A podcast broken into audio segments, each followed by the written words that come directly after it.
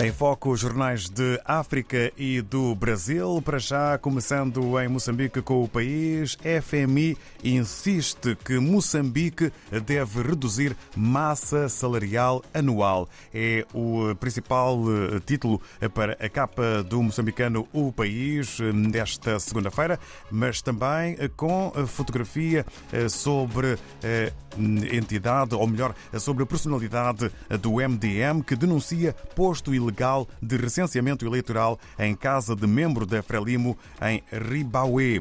É, é um outro assunto é, que faz manchete na capa é, do jornal moçambicano O País com letras garrafais. Estamos agora em Angola com o jornal O País, mas a edição de Angola. Filiados do Sindicato do Ensino Superior podem regressar às aulas no dia 11. É um dos títulos com maior dimensão na capa do país, que escreve ainda sobre a Procuradoria-Geral da República que converteu mais de 500 técnicos de justiça a magistrados de 2017 a 2022. E em Cabo Verde, de acordo com a semana, em São Vicente, fixação do limite exterior da plataforma continental além de 200 milhas náuticas discutida no Mindelo.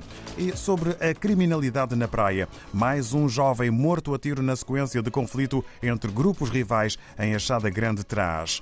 Avançamos para a Guiné-Bissau, segundo o Democrata, que escreve declaração conjunta dos líderes religiosos de apelo à paz por ocasião das eleições legislativas de 4 de junho de 2023. É um dos títulos que marca a imprensa guineense de hoje. E no desporto, futebol de formação, FFGB seleciona 210 promessas na prospecção de talentos em Bissau. No Brasil, vamos ao Globo sobre um pronunciamento na TV. Ministra da Saúde alerta para a necessidade de intensificar vacinação contra a Covid-19.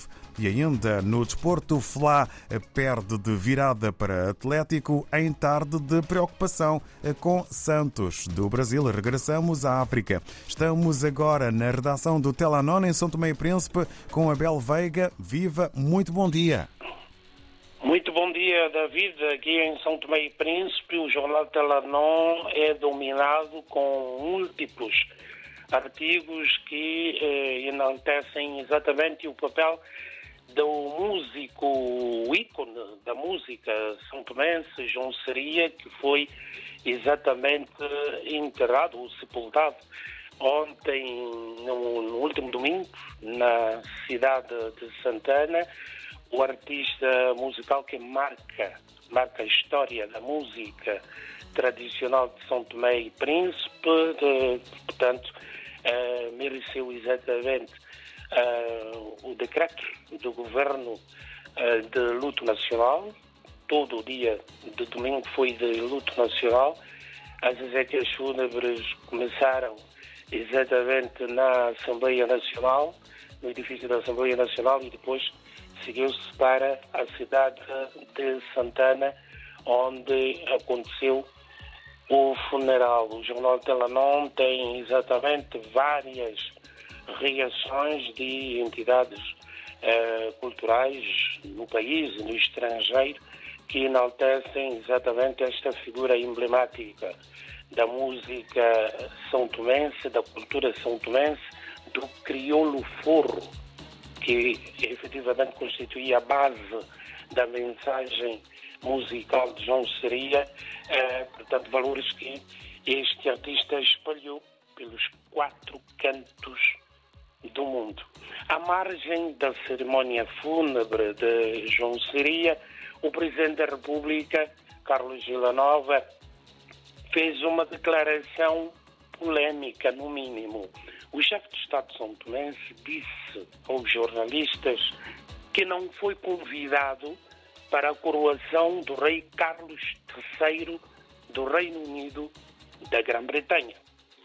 Entretanto, diz o Telanó, segundo a Constituição Política de São Tomé e Príncipe, o Presidente da República é o único representante do Estado nas relações internacionais. É ele, o Presidente da República, que representa o país, o Estado São Tomense, nos eventos internacionais. Carlos Villanova, questionado pela imprensa, respondeu em, nos seguintes termos.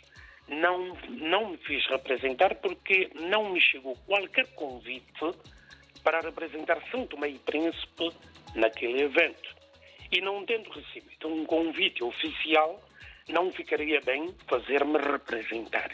Fim de citação. O chefe de Estado São Tomense não foi convidado para o evento, entretanto, o primeiro-ministro, Patrício Trovoada, esteve presente em Londres e no Palácio Real britânico, eh, exatamente na cerimónia de eh, coroação do rei Carlos III do Reino Unido da Grã-Bretanha. É um assunto, ou então, uma declaração, eh, no mínimo polémica, do Presidente da República, que isto faz destaque aqui no jornal Telanon. Negociações várias estão a decorrer aqui em São Tomé e Príncipe entre o governo e as organizações sindicais, exatamente no sentido de uh, evitar ou procurar soluções para uh, as reivindicações uh, dos trabalhadores. Os serviços de registros e notariado tinha avançado com um pré-aviso de greve para o dia 28 de abril último, mas a greve acabou por ser suspensa. Joari Pires dos Santos, líder sindical dos serviços de registro e notariado, disse ao Talanon que eh, eh, as negociações com a Ministra da Justiça e dos Direitos Humanos avançam e a tudo indica que será ah, reposto, portanto, o subsídio uh, que os trabalhadores reclamam. A mesma coisa acontece no setor da saúde, que avançou com um pré-aviso de greve para 3 de maio, a greve geral, paralisação de todos os serviços da saúde, mas uh, uh, esse pré-aviso de greve acabou por ser suspenso, exatamente porque Bentinho Vera Cruz, presidente do Sindicato uh, dos Médicos, disse que ainda está no prazo legal para as negociações com o Ministério da Saúde, de negociações que decorrem e que poderão, obviamente, resultar na solução das reivindicações de melhoria das condições de trabalho e também uh, de algum, alguma regalia para os profissionais da saúde. A única instituição de São Tomé e Príncipe, diz o Telarão, que continua em greve por tempo indeterminado, é exatamente o Instituto das Obras Públicas e Urbanismo, onde os trabalhadores reclamam exatamente a implementação do acordo de melhoria salarial assinado com o governo desde finais do ano passado. Os ensinamentos da antiga Escola de Mato é um artigo de, do professor e escritor Lúcio Amado, que está disponível no jornal Telenor. Este artigo é de grande riqueza uh, cultural para São Tomé e Príncipe, uma vez que realça uh, a importância dessa escola de mato, ou escola particular, eh, desde o início do século XX aqui em São Tomé e Príncipe. O articulista diz mesmo que a Escola de Mato foi a candeia de combate ao obscurantismo aqui no arquipélago São Tomé. Foi exatamente o berço de preparação, uh, de instrução uh, da maioria da população nativa são tomense uh, durante todos esses séculos já desde o início do século XX. Desporto faz atualidade em São Tomé e Príncipe e mais concretamente no jornal Telanon, com a participação pela primeira vez da Associação de Judo Global do Arquipélago no Congresso Ordinário da Federação Internacional de Judo, que decorreu em Doha, no Catar.